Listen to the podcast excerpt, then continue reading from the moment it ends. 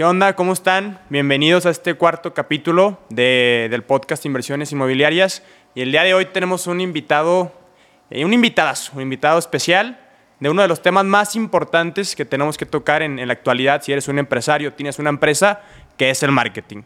Y para eso trajimos a un experto en el tema, Toño El Tigre Ramírez. Mi Bienvenido. estimado Rodo, gracias por la invitación. No, nada que agradecer, aquí a platicar de, de muchos temas, de lo que más nos apasiona, de lo que hemos aprendido, de lo que sabemos, así que totalmente libre para que me preguntes de lo que sea. Excelente. No, ya de todo le vamos a preguntar, ubicación de su casa y todo. ¿eh? Perfecto, ya dijo, sin él ya nos dio problema, chance. sin problema. sí. Excelente. De hecho, justo quedó pendiente este capítulo, porque si nos vamos a la temporada pasada, ya hubo un capítulo con, con Toño y se quedó pactado un segundo capítulo en el cual hablemos ya de temas más de marketing, etcétera. Y bueno, justo para eso estamos aquí, para retomar ese tema, ¿va? Sí, buenísimo. Lo que necesiten con todo gusto. Digo que hay, creo que hay muchos temas pendientes de ese tema de marketing y muchas veces no está entendida esa dimensión o ese acelerador importante que es el marketing para los proyectos, para los emprendimientos, para los negocios y sobre todo también para un tema importante aquí del tema inmobiliario, ¿no? Claro, 100%. De hecho, justo el punto de esto es poder llevar a toda esta gente, esta audiencia que tenemos que se dedica a bienes raíces o está en este medio, llevarlos a un punto en el cual esta conversación pueda impulsar su marketing o los pueda ayudar de cierta manera en la cual este, pues, sea ventajoso para ellos, ¿no? Y bueno, antes de iniciar ya con las preguntas, me gustaría que nos contaras un poco de ti, un poco de tu contexto para que la gente te conozca, la gente que no ha escuchado el episodio pasado, sepa quién es Toño El Tira Ramírez y, y la experiencia que tiene en este medio. Correcto, sí. Yo, yo tengo ya experiencia en el mundo del marketing, diría cerca de 30 años. Yo soy de la generación de, de la Universidad del ITESO de 88-92. Ok. Estudié licenciatura en marketing y tuve la oportunidad de trabajar prácticamente recién egresado de la, de la carrera, aunque durante la carrera trabajé en una pequeña agencia de investigación de mercados. Cuando salí de la carrera, eh, me hicieron una oferta para trabajar en Gatorade, Gatorade de México, en una empresa que estaba prácticamente naciendo. O sea, de alguna forma era el inicio de la marca en México, cuando todavía no era conocida, cuando la gente no sabía de qué se trataba ese producto, cuando la gente se lo dabas a probar, decías, ¿a qué demonios sabe esto? Es una bebida salada, no Claro. la entiendo, era una botella de un litro de vidrio. Eh, entonces era, un, era un, un anticoncepto para el mexicano. Realmente el mexicano no entendía ese producto y para darles un contexto y una perspectiva, no había agua embotellada. Estoy hablando de 1992-93. Ok. No había el, concepto de agua embotellada. Sí, sí. Entonces todavía era el concepto de que tomabas agua de la llave y lo que tomaba la gente para el deporte era refresco. Era Claro. la única alternativa que tenías, te echabas tu cascarita, ibas a la tienda de la esquina y te echabas tu refresco. Eso era lo que tomaba la gente. Entonces le dabas una bebida con un concepto salado, cara, porque te costaba cinco veces más que un refresco y decían, ¿de qué se trata esto, no? Sí, o no, sea, no, yo no no. lo quiero, ¿no? Claro, claro, ok. Aquí un punto importantísimo, o sea, ver cómo Toño desde el nacimiento literalmente de Gatorade estuvo ahí este, pues, trabajando con ellos, trabajando de la mano, apoyando en todos los temas necesarios. Y veamos la dimensión del monstruo que es ahorita Gatorade, que si tú vas, este, cual por ejemplo, yo de chiquito, a mí me daban 50 pesos, yo iba por mi Gatorade, mis papitas y unas gomitas y me armaba mi combo, ¿sabes? Claro, claro, claro. Y, y ahí ya estaba embotellado, Ya era natural, de sí, sí, sí, plástico, natural, y ya era muy conocido. Sí. Entonces aquí nos damos un poco cuenta de, de que realmente el marketing y lo que hizo Toño en la empresa, pues la llevó a lo que es ahorita. Yo creo que ahí, de alguna forma, el concepto empezó al revés, como deberían de ser los negocios, porque aquí llegó el producto de Estados Unidos y decían, tienen que lanzarlo en México y tienen que hacer que funcione. Y lo natural es que primero pruebes el producto, que veas si hay un potencial, si la gente lo acepta, si la gente le gusta, si lo podría pagar, y entonces desarrollarlo.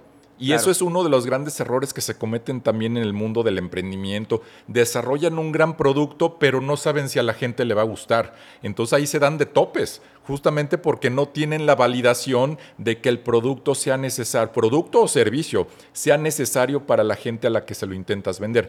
Ese fue el, el gran problema. ¿Cuál era la ventaja? Pues que tenía, se tenía presupuesto, se tenía inversión para generar ese paladar en el mexicano. Es decir, hacer muchos esfuerzos de muestreo para darte vasitos en todo tipo de eventos deportivos y que lo probaras, lo probaras, lo probaras y obviamente con una comunicación interesante, porque la percepción que tenía la gente que era una bebida para el fútbol americano.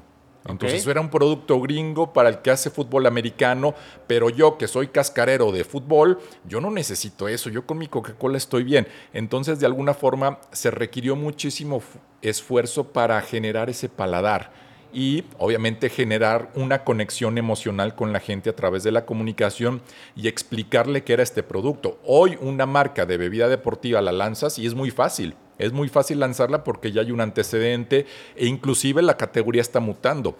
Hoy el líder de la categoría es Electrolit, que es un suero, o sea, al, final es un suero que nació en un laboratorio de medicinas y que nació para el concepto médico de enfermedad, de diarrea, etcétera, y hoy es el líder de, de las bebidas deportivas. O sea, el consumidor sí va adaptando circunstancias en función de lo que cree pero también tiene que adecuarse a que el producto cumpla con, las, con lo que estás buscando. Por ejemplo, el lado de electrolit es un producto que a, ellos han trabajado muy bien la parte de sabor.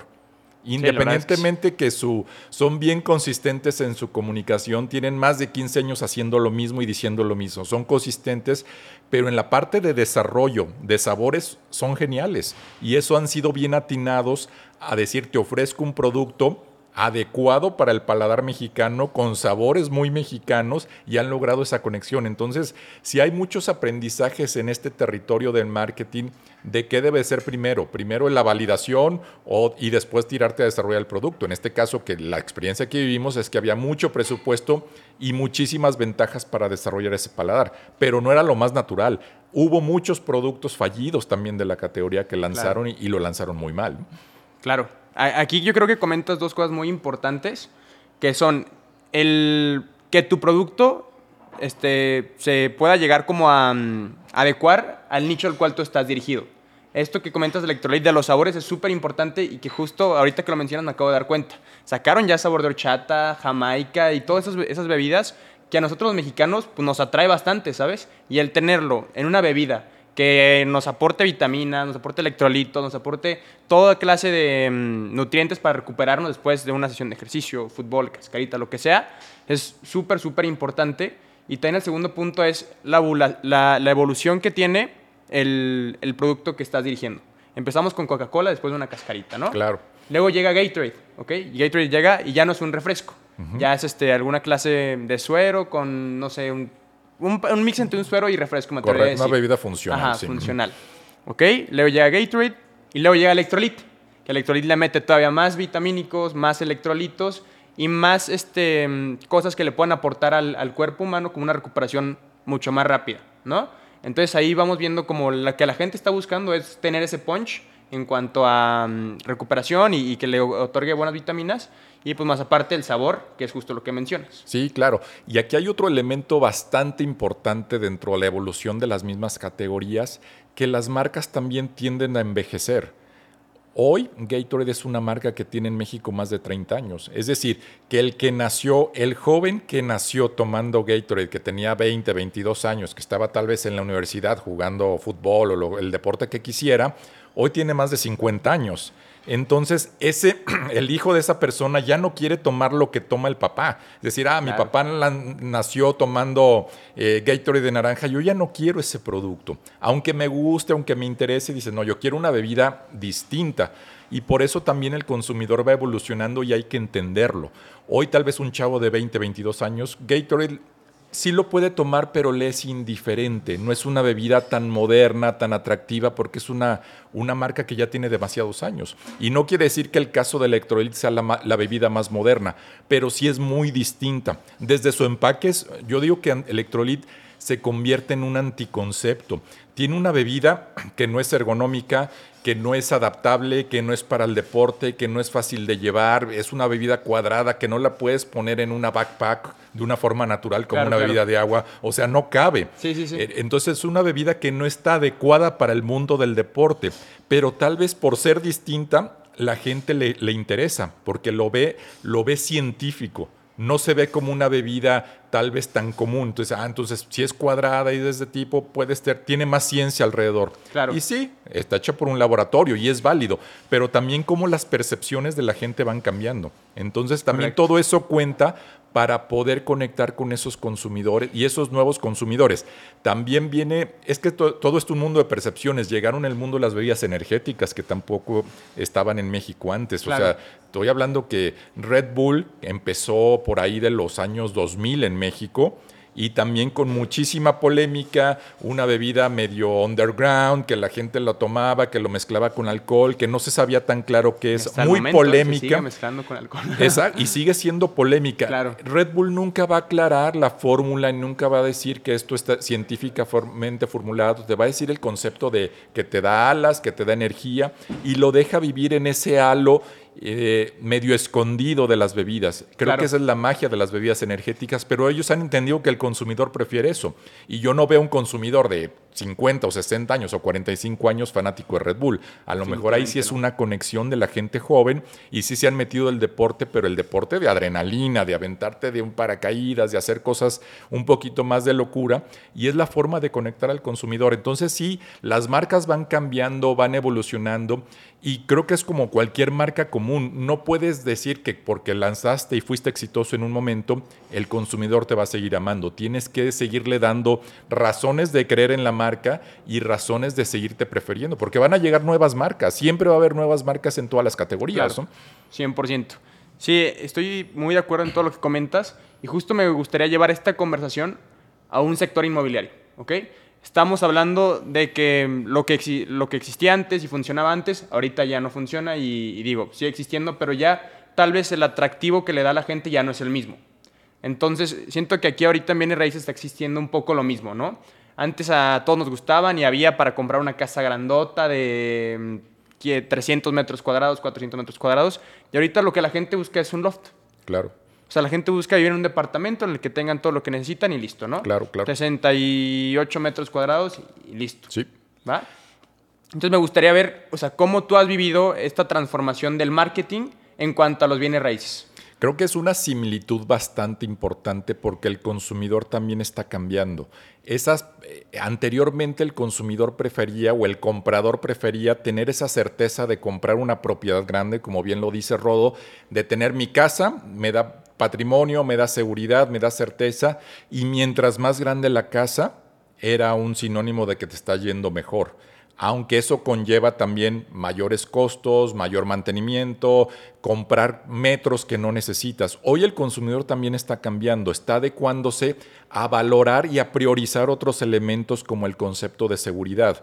Entonces la seguridad está en lugares cerrados donde las casas o las propiedades no son tan grandes y eso ha modificado mucho las, las prioridades de compra.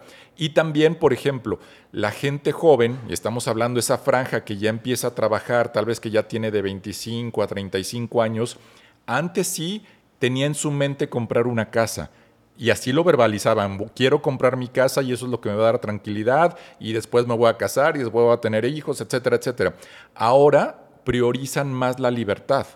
Y la libertad te dice, pues, ¿para qué necesito una casa grande? ¿Para qué necesito un departamento grande? Con un departamento más pequeño que esté en un lugar seguro o un lugar cómodo o un lugar accesible, con eso la libro. No necesito gastar de más, no necesito comprar de más, porque lo, lo que valoro es mi libertad. Y no quiere decir que no se tenga o se tenga el presupuesto adecuado para comprarlo. Obvio pesa también tu capacidad de compra. Sin embargo, hoy se valora más esa cualidad de libertad, de decir, y a lo mejor no pienso tener hijos, a lo mejor no me pienso casar. El consumidor está cambiando, pero hay que entenderlo para ofrecerle el producto adecuado. Volvemos al tema de la adecuación de hago el producto y lo trato de empatar con una necesidad del consumidor o entiendo al consumidor y le ofrezco el producto adecuado para ello. Ahorita decías, a lo mejor es un loft de 60 metros, pues la tendencia marca que se van a hacer aún más pequeños que van a ser loft de 40 metros, a mí, en mi cabeza, tal vez que soy más estructurado y más racional, digo, ¿cómo en 40 metros vas a vivir y vas a vivir bien? Pues sí, porque no necesito, voy a estar muy poco tiempo dentro de esa propiedad de 40 metros o de 50 metros, no necesito más. Yo lo que quiero es libertad y quiero salir el fin de semana, quiero tener libertad de viajar y tengo libertad de salir a cualquier lugar y a lo mejor es la misma tendencia con los autos. Claro. Independientemente que los autos, por razones de precio, haya, hay una propuesta más amplia de, de productos, ¿Cuánta gente ya está valorando el usar Uber o el tener una bicicleta o comprar una bici eléctrica para moverse? Dice, me quito la bronca, no pago O hasta tan el caro. mismo scooter ahorita que anda de moda y tú ves ahí, vas por la calle, vas a la gente en su scooter y súper a gusto. Y todavía la gente lo ve raro. ¿Cómo vas en un, en un scooter eh, transportándote? Y vas gente con, con traje, vas Sí, sí, sí. chavas que van a su trabajo, etcétera. Entonces dices, bueno, es que están valorando otro tipo de satisfactores y eso es bien importante. Por eso está evolucionando la industria inmobiliaria también, de hacer, eh, muchas veces se ve como, ah, se están haciendo edificios muy grandes de departamentos muy pequeñitos y cómo presionan a la gente, cómo compran esos huevitos que le llaman, ¿no? Pero no, están entendiendo al consumidor qué es lo que quiere.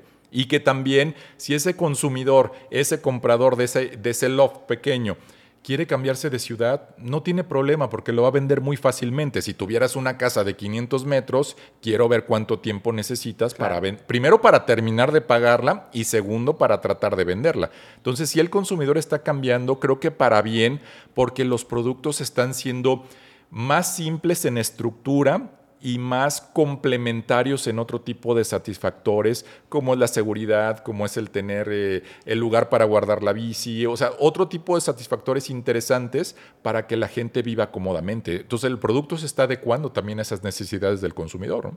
Claro, 100%, o sea, esto que comentas, este Toño, es muy importante y creo que es justo por eso la tendencia que se está haciendo ahorita en los desarrollos, hacer productos que sean muy rentables. O sea, hacer espacios pequeños que tú puedas rentar, este, ya sea en estancias cortas, con una, una renta fija, y, y que este desarrollo tenga lo que son las amenidades. Porque ahorita los jóvenes lo que estamos buscando, ese, ese nicho que comentas de 25 a 35, es tener la facilidad en todos aspectos. Que si quiero ir al gimnasio, que esté ahí en el, en el piso Abajo. abajo, que si quiero ir a la alberca, cajón de estacionamiento, o sea, todo tenerlo este, lo más rápido y lo más cómodo posible.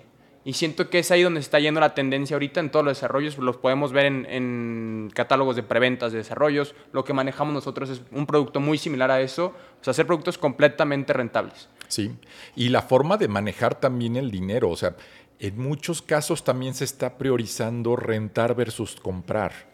Entonces, un elemento, El ¿sabes que Yo prefiero rentar y rento un departamento cómodo, accesible y aparte estoy invirtiendo, por ejemplo, ahorita tocabas este concepto de, de los nuevos productos que se están generando como el pool de rentas. A mí se me hace maravilloso ese concepto porque no necesitas ser el dueño y no necesitas estar bueno, si eres parcialmente el dueño de la propiedad, pero no estás con toda esa dinámica y esa responsabilidad de estarlo manteniendo, cuidando, buscando al inquilino, cobrando la renta. Pero tal vez tú estás rentando y estás moviendo tu dinero de una forma distinta. Entonces son los conceptos que la gente también está valorando y es una forma también muy accesible de, de invertir el dinero. Tal vez yo no quiero tener una propiedad per se, pero sí quiero que mi dinero eh, se empiece a reproducir y empiece a crecer de una forma distinta. También hay una tendencia bien importante ahorita en México que en el mundo de los jóvenes que son más emprendedores, que trabajan por su cuenta, que desarrollan sus propios servicios, donde ellos no, no están pensando en la seguridad social y quiero tener un seguro y una pensión y, y ver el largo plazo. Claro. Entonces ese concepto de generarte tu propio plan de retiro también es una tendencia súper favorable y la única forma de hacerlo es invirtiendo. Por ejemplo, este concepto de pool de rentas es ir construyendo tu plan de retiro. A lo mejor suena muy jalado para un chavo de 23 o de 25 años pensar en el largo plazo de plan de retiro, pero sí se está pensando en Ah, saben que van a crecer y saben que van a tener 50, 60 años y saben al final que de algo tienen que vivir y no quieren vivir trabajando. Quieren tener un negocio, un servicio que trabaje para ellos, que trabaje solo, pero al final, eh, cuando tú platicas con un ch- yo platico contigo a ti de, de pensiones del Seguro Social, me mandas Ah, rápido. digo, ¿qué es eso? ¿Qué es eso? Y no me interesa ese tema.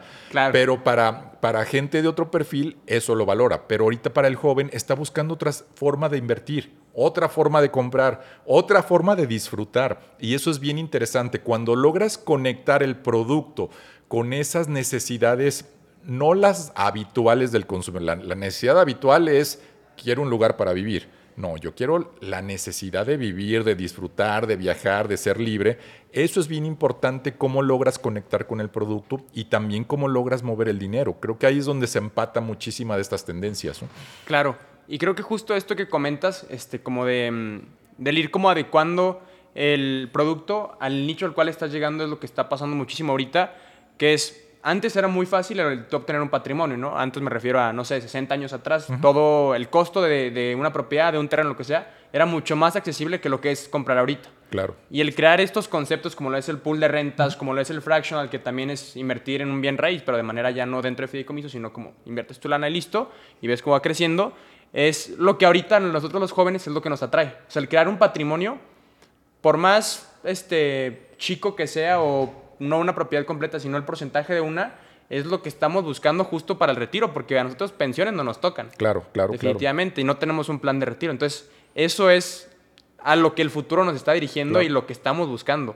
Y, cómo ha crecido. Y mi pregunta aquí es, el marketing, por ejemplo, nosotros que somos una desarrolladora, una inmobiliaria, este, que, estamos promoviendo nuestros propios desarrollos, ¿cómo creas tú la estrategia correcta en un concepto pool de rentas, en un concepto en el cual no estás vendiendo una propiedad completa, sino que estás siendo parte de. Yo creo que sobre todo teniendo ese concepto del producto adecuado, porque al final se están haciendo desarrollos en función de un lugar que tenga un valor y que tenga una propuesta interesante para, para el potencial comprador, ¿no? Pensando estos productos eh, como el que se está por arrancar en la, en la, zona de la expo, pues es un producto que tiene muchas cualidades para que sea rentable y sea atractivo para un inversionista. Tiene todos los argumentos positivos para que sea un éxito. Entonces, es primero buscar que el producto sea adecuado, que tenga buenas opciones para vender, es decir, que yo te logre eh, hacer una presentación interesante porque te digo, va a funcionar por estas razones. Entonces, la gente ahí es donde se empieza a conectar, pero también definir a quién le quieres hablar ahorita que hablabas, ¿cuál es la mejor estrategia? Tener definido a qué perfil de gente le quieres hablar. O sea, el producto tiene que tener claridad en el, en el aspecto de comunicación, a quién quieres conectar, porque al final todo se, va, se basa en una pauta. En este caso, eh, hoy estamos partiendo más de pautas digitales. Anteriormente eran más pautas en otros medios, que así se hacía, pero al final tratas de buscar conectar con alguien. Es decir, tú defines, ah, yo le quiero hablar de gente de 25 a 40 años que tenga su empleo, que esté produciendo o que sea emprendedor y tenga un ingreso, y con esos te concentras. Y le tienes que hablar en ese tono y en esa forma para lograr llamar su atención, partiendo del tema de que el producto es bueno. Si el producto no es bueno, por más que le hables a la gente adecuada, te va a cuestionar, te va a decir, no, está muy lejos, no, esa zona no es buena, no es, es como si se hicieran productos ahorita en la zona de Tlajomulco. ¿Qué ha pasado en esa zona? Se quemó muchísimo, se hicieron X desarrollos de casas, de departamentos y que hoy muchísimos de ellos están en abandono. Es una zona que se ha devaluado. Entonces ahí el consumidor tampoco es tonto. Claro. Algunos sí cayeron en la burbuja de vámonos a Tlajomulco, vámonos al sur porque esa es la zona creciente, pero también la gente se da cuenta de que no es un buen lugar para invertir. Entonces sí le tienes que dar esa argumentación porque el consumidor también no es que te compre a la primera. Le va a preguntar a alguien más qué opinas de esa zona, qué opinas de, ese, de esas tendencias, qué opinas de esa colonia. Reiterando este tema de, de este producto en particular, zona expo. Pues la expo va a seguir existiendo. La expo tiene avales de que es una, un lugar importante para las exposiciones de todo México. Ni siquiera estamos hablando del territorio Jalisco, sino es un lugar adecuado, bien importante para el país como centro de exposiciones. Entonces, un producto ganador que hay que buscar a la gente adecuada que quiere invertir oportunamente y en el momento adecuado, porque ahorita es el mejor momento. Claro. O sea, y, volvemos al tema un poquito como, con estos conceptos de modernidad de productos y de servicios que están ocurriendo. Y por darles una, una similitud, antes el concepto de inversión era un banco y era la certeza y la seguridad. Voy, voy al banco a abrir mi cuenta y a meter mi dinero. Hoy el concepto ha mutado. Hoy está el pool de rentas, hoy está el concepto de crowdfunding, hoy está el concepto de inclusive de invertir en startups que están surgiendo, que, bueno, invertir en una startup es sumamente riesgoso porque pues, no está regulado. puede, que le vaya bien y ya es, es una apuesta, pero, pero volvemos al perfil. La gente joven le interesa esos conceptos. Ese es el concepto moderno de la forma de invertir, pero también hay que invertir de una forma racional y una forma pensada. Si yo te digo, invierte como ángel inversionista en un, en un producto o invierte en un pool de rentas, yo te recomendaría 100 veces, invierte en un pool de rentas porque está protegido.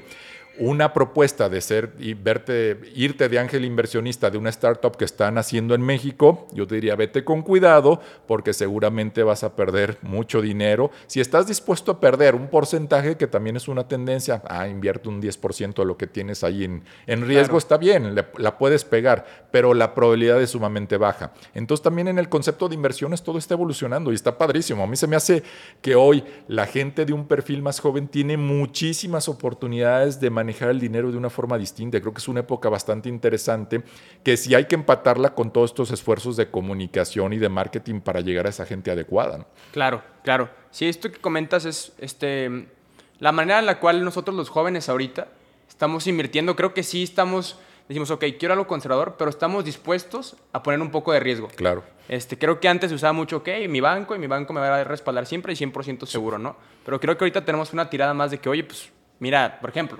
lo, el Bitcoin, ¿no? De que el Bitcoin ve cómo está creciendo y muchísima gente invirtió en Bitcoin y muchísima perdió también. Claro. Así como mucha ganó, también hay gente que perdió y pues, su lana se fue, ¿sabes? Y hay conceptos tipo eso, como dices, startups o más aplicaciones digitales en el cual te permite invertir literalmente desde el celular y es mucho más fácil para nosotros los jóvenes hacerlo de esa manera. Pero sí hay que tener considerado esto que comentas, qué porcentaje de tus ingresos estás dispuesto a invertir en un alto riesgo. Sí. No, y ahorita tocas ese tema de, las criptomonedas y platicando con alguien recientemente de este tema, de, o sea, decían, bueno, cuando bajó el valor del Bitcoin o toda la tendencia de criptomonedas que, se, que bajaron, a él le dio me dio risa porque sabe que era como un juego el estar invirtiendo en eso. Obviamente, no sé, tenía muy poca inversión en esto y decía, pues es un juego, ahorita no voy a vender, me voy a esperar a ver qué pasa. De todos modos, de eso no dependo. Y sabemos que todo eso es volátil, que va a tener una tendencia interesante. Hoy ya se está recuperando, pero de alguna forma, si lo ves en el largo viaje, pues has perdido dinero. Pero pues la, recomendación cuál es, si no necesitas esa lana, pues aguanta, espérate ya que se revalúe un poquito. Pero la gente también utiliza ese concepto un poquito de adrenalina, sabiendo mezclar dónde tiene sus inversiones. Creo que la parte de tierra siempre va a ser más seguro. El tema de criptomonedas, pues yo te diría dónde están esos dueños de criptomonedas. El que la crea, que muchas han desaparecido, que generan una burbuja, un acelerador de inversión y de repente desapareció esa empresa de criptomoneda nueva, ¿no? Pero en tierra siempre va a ser un territorio seguro, pero también darle ese concepto atractivo, moderno, eh, diferente de, la forma de, reproducción del dinero. Al final es lo que se quiere, ¿no? Claro, Toño. Y ahorita que, que menciona esto de crear el concepto, me gustaría que dieras como un ejemplo práctico a estas personas que están iniciando ya sea una desarrolladora, una inmobiliaria, lo que sea, ¿Cómo tú llevas toda una campaña de marketing? O sea, de cuál es la base de ello y hasta que llegas a llegar con el cliente final, pues, a la venta, o sea, con el objetivo. Me gustaría que fueras como paso por paso cómo llevar el marketing para llegar a una campaña exitosa. Sí, correcto. Y aquí hay una variable adicional que le voy a meter a esta tendencia también del desarrollo del concepto de marketing, que es el, eh, lo atractivo, lo atrayente que está sucediendo con el tema de las marcas personales. O sea, eso también está contando mucho y es una variable bien interesante para desarrollar un producto. Creo que lo importante antes de es tener el buen producto. Creo que sí se tiene que pensar en que tengas un buen producto. Esa dirías que es la base. Sí, sí, sí. O sea, yo te diría que un buen producto a la larga, sin tener marketing, puede funcionar y te puede ir bien. Un mal producto con marketing, con aceleradores, con inversión. Si el producto es malo, no va a funcionar y vas a tener muchos problemas en el camino. Si hay que buscar primero tener el buen producto y entender potencialmente quién te lo debería de comprar. Eso es algo que tienes que tener sumamente claro. Son dos variables. El comprador y el producto. Ahí es algo que tienes que ver importante, que lo tienes que tener totalmente claro.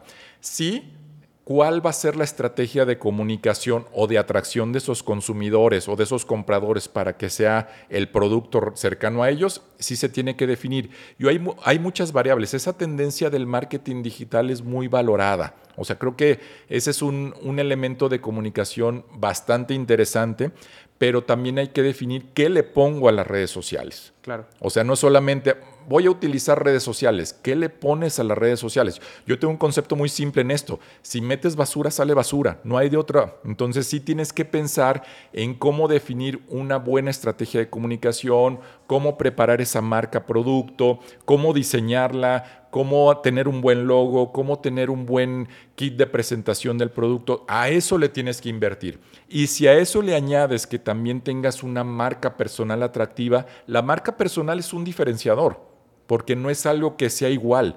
No hay dos marcas personales iguales, cada una es distinta. Entonces ahí es un elemento de valor bien importante y también a la gente le está dando miedo todavía. Todavía la gente que utiliza marcas personales es muy poquitita. Sí, o sea, es, gente que, pues digo, conforme lo vas viviendo, pues sí, ay, qué penita subir un video, qué pena hacer tal cosa, pero realmente si vas y estudias a la gente que tiene grandes ventas, por ejemplo, pues Juan Pablo, que es la imagen del podcast, este, otros desarrolladores, etcétera, que usan su marca personal como una página, pues puede decir, de ventas, pues realmente les va muy bien, ¿sabes? Claro. Porque a la gente le gusta conectar con una persona más que con una marca. Sí, hoy es una tendencia muy valorada en eso y también requiere un compromiso. O sea, al tener una marca personal sí es comprometerte no solamente a subir y a tener posteos y a tener actividad, sino en actuar coherentemente en función de lo que estás diciendo, ¿no? O sea, yo no veo un desarrollador hablando que tiene conocimiento, que tiene certeza y en la realidad no tiene nada o no tiene ningún edificio o no tiene ninguna propiedad y nada más está haciendo ruido, ¿no? O, o alguien que esté hablando de finanzas o alguien que esté hablando de marketing, los temas que tú quieras o de nutrición. O sea, dime realmente, yo te creo en función de lo que me dices, pero también tengo que ver tu coherencia en, lo que estás haciendo. Exactamente. Entonces, eh, hoy, hoy se tiene un elemento bastante favorable, yo creo, para hacer negocio. O, sea, ese, o sea, por ejemplo, ese concepto inclusive de los terrenos de aportación, porque digo, todo este mundo inmobiliario es tan amplio y tan valioso. ese concepto de terrenos de aportación antes no era tan común ah, voy a aportarle a alguien mi terreno o mi propiedad para que hagan un desarrollo y vamos viendo cómo se maneja y después cómo me llegan esos dividendos. Antes no era común hacer eso. Hoy también esa gente se está acostumbrando que es una forma de replicar y reproducir el dinero de una forma distinta. Entonces, pero sí, yo diría que se tiene que buscar el producto, al comprador adecuado y los estímulos para ese comprador que sean muy buenos, que se define una estrategia de comunicación muy apalancado hoy por esas bondades de, redes sociales y que también utilices esa marca personal como un acelerador. Hoy es el concepto del nuevo marketing. Obvio te puedes ir a los métodos tradicionales, ¿sí? puedes meter espectaculares, radio, televisión, pero te va a costar mucho. Y a lo mejor no lo necesitas para conectar con ese comprador que realmente está dispuesto a meter su lana en el proyecto, ¿no? Entonces, hoy de alguna forma el camino es más fácil porque se tienen más herramientas. Es más complejo en el sentido de qué pongo en esos medios que están muy accesibles, ¿no? Claro. ¿Y cuál dirías tú que es el, la campaña o el post dentro de redes sociales que, o sea, qué cosas clave debe decir para que una persona la traiga, ¿sabes? Para que el nicho al cual estás llegando diga, ¿sabes qué? Si me late, quiero información. Yo diría que es una combinación, no puedes depender de una sola acción para que la gente reaccione. Creo que es, eh, algo que se ha aprendido mucho en el territorio de marketing digital es que este es un concepto de prueba y error. O sea, no con una sola bala vas a matar a todos. Entonces sí tienes que tener una variedad de herramientas porque partamos de que la, a mucha gente le gusta tener la evidencia visual de lo que está sucediendo. Mucha gente reacciona con videos, mucha gente reacciona con, con fotos, mucha gente reacciona con audios. Entonces yo creo que lo más importante es estar, tener esa estrategia multimedios y tratar de capitalizar en todos los elementos de comunicación. Por ejemplo, ahorita estamos en un podcast, pero es, alguien lo va a escuchar en audio en un trayecto, alguien lo va a ver tal vez cuando se suba a YouTube, alguien va a ver un extracto de esto en un posteo de Instagram. Entonces la gente sí se tiene que conectar con la variedad de elementos de comunicación y eso ayuda. Yo diría, no dependan solamente, ah, voy a publicar una foto y espero sentado a que me hablen mil personas. Eso no va a suceder, tienen que ser una variedad de elementos de comunicación hasta que vean las reacciones y vean qué le interesa a la gente. Las audiencias son muy distintas en los productos. O sea, no podemos depender, si es un, un, proyecto de departamentos, de 500 departamentos, no es el mismo perfil de un producto más boutique de 15 departamentos que se está buscando otro perfil. Entonces, sí es la variedad lo que te va a llevar al éxito de la comunicación. Entonces, con esto que me comentas, dirías tú que la clave del marketing para que funcione es tener distintos canales de venta con diferentes herramientas para cada tipo de nicho. Exactamente. Y ese nicho rodearlo justamente de esos elementos de comunicación, no solamente decirle un argumento, porque hay demasiadas cosas que decir y muchas veces nos quedamos en, una, en un nivel muy básico de te ofrezco un departamento, ¿no? Te ofrezco el entorno, te ofrezco la calidad de vida, te ofrezco las, las, amenidades. O sea, hay muchos elementos de comunicación. Por eso reitero que no puedes con una sola bala matar todo ese o capturar todo ese interés. Hay demasiadas cosas que decir. En, un, en la simple venta, vamos a ponte en perspectiva de que estás vendiendo un departamento, una casa no solo decir, ah, mira, ve los espacios, ve la distribución, ve las recámaras, no, ve la zona, ve el ambiente, ve la calidad de vida, ve la tranquilidad, ve que no hay ruidos, ves los estacionamientos, ves los árboles, ves los parques cercanos, ves las tiendas. Cada uno es un pedacito de información que no le puedes decir todo junto. Lo tienes que dar en pequeñas dosis de información para que la gente se interese y diga, ah, entonces estoy sumando elementos de valor para tomar una decisión. ¿no? Claro, es, no, eh, o sea, no es solo el producto, sino lo que este producto me brinda en cuanto a todo, o sea, todo tipo de contexto. Pues, claro, claro. Cuando compras una playera, ¿no? Sí. O sea, tú la compras porque te gusta a ti, pero esta playera te da estatus. Claro, esta playera hace que esta persona diga que te ves bien. Entonces, son varias, o sea, diferentes variantes que te llevan a la compra, ¿no? Claro, claro. Que realmente siento que la, el marketing va hacia como lo emocional o sentimental de la persona a la que está comprando, ¿no? Sí. Y, y ahí es una, eso es una estrategia bien importante. El cómo te hace sentir el producto o servicio que estás comprando. Eso es una realidad pero muchas veces la gente cae, y, también es una recomendación estratégica, no se vayan tan pronto a la parte emocional. Primero es la parte funcional, la parte de producto, y hay que sustentar que es un buen producto. Sí, rodealo de elementos emocionales, de cómo te hace sentir, cómo te ves viviendo aquí, cómo va a estar tu familia, cómo va a estar tu pareja, cómo vas a tener esa tranquilidad, esa seguridad. Son los elementos emocionales, pero el producto es lo más importante. Si el producto por dentro, en este caso en lo inmobiliario, si un departamento no es atractivo por dentro, por más que lo rodees de cosas bonitas por fuera y que haya muchos árboles, si el producto no está bien distribuido y no es atractivo, y por más que le rodees de elementos de calidad adicional, pues el producto no es atractivo. Entonces sí, no brinquen a lo emocional antes de lo funcional. Eso sí es una recomendación bien importante. Entonces dirías cuando uno esté triste o esté muy feliz o esté enojado, no vaya de shopping porque ahí va, a pues, valer eh, Bueno, no sé, son esos bálsamos de la vida, muchos casos, ¿no? De claro, claro. Cómo tienes que comprar para sentirte bien, ¿no? llenar un poco ese vacío que tiene uno. sí, sí, sí. Ok, oye, Toño, ¿Cuál dirías tú que es la clave como para fidelizar a un cliente? O sea, que ya una vez que te compró, quiera estar contigo todo el tiempo, quiera recomprarte, quiera seguir yendo contigo si le brindas un servicio que te contacte a ti. Eso es bien importante y creo que también está muy trillado ese concepto del servicio antes de la venta y el servicio postventa. Eso para mí es algo totalmente trillado que nadie lo cumple, ¿no? O sea, y eso ponte en perspectiva de cosas que compres hasta de automóviles. Ah, tenemos el mejor servicio postventa. Sí, a veces compras un auto y jamás te vuelven a hablar. Tú vas a llevar tu coche a la agencia y te va a atender otra persona muy distinta, pero realmente no están preocupados por ti. En eso sí es bien importante que la gente tenga esa capacidad de tener esa conexión constante con ese comprador que ya tienes. O sea, cómo se han sentido, qué resultados han tenido, cómo ha sido su inversión, se sienten cómodos con eso, qué otras cosas pueden invertir. Eso también es bien importante. Creo que también una, un gran error de esta industria inmobiliaria es que la parte de la venta es sumamente agresiva. Todos te contactan cuando quieres vender, pero cuando tienes un problema, una situación, no, nadie te responde y eso también es una, una, realidad bien importante. Pónganse en perspectiva y es un ejemplo bastante común que está sucediendo. Ahorita hablábamos del tema de las startups y estas tendencias. ¿Qué está pasando con esta empresa Kavak? Es un concepto maravilloso fácilmente para que tú compres y vendas un auto, pero el servicio que ellos están ofreciendo tanto para el que compra como para el que vende es terrible. Entonces ahí es donde muchas veces el concepto del producto, el servicio es bueno, pero lo que está rodeando ese concepto de preventa o de postventa es muy malo. Entonces se tiene que cuidar mucho y es un, es un pilar que las marcas o las empresas o desarrollados no están poniendo. O sea, tú no, no, si tú preguntas quién es el gerente de postventa de desarrollos inmobiliarios, los vas a dejar con de qué me estás hablando, ¿no? Claro. Te hablo con el director comercial, con el que vende, pero el de postventa, ¿quién es? No es nadie. no existe.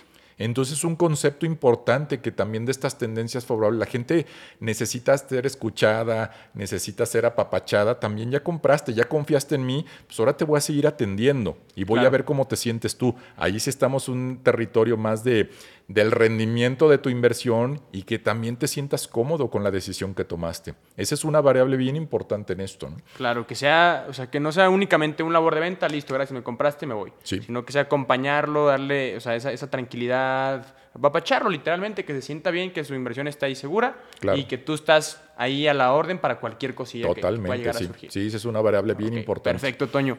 Oye, ya para terminar, una pregunta de cierre. Me gustaría que a toda la gente que está escuchando ahorita tú le dieras un consejo, ya sea de bienes raíces, de, emprendimiento, de lo que tú quieras, que ellos pudieran aplicar pues, en su día a día y basarse en eso para crear algo pues mucho más grande de lo que este, son ahorita, ¿no? Sí, buenísimo. Yo les diría que están en la mejor época que se está viviendo para hacer negocios.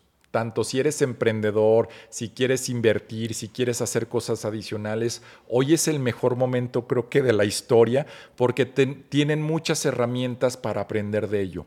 Hoy ya las tendencias se rompieron. Ya no necesitas ir a la universidad para ser exitoso, para tener conocimiento. Hoy ya puedes aprender todos los días de múltiples medios y ser el experto en un tema.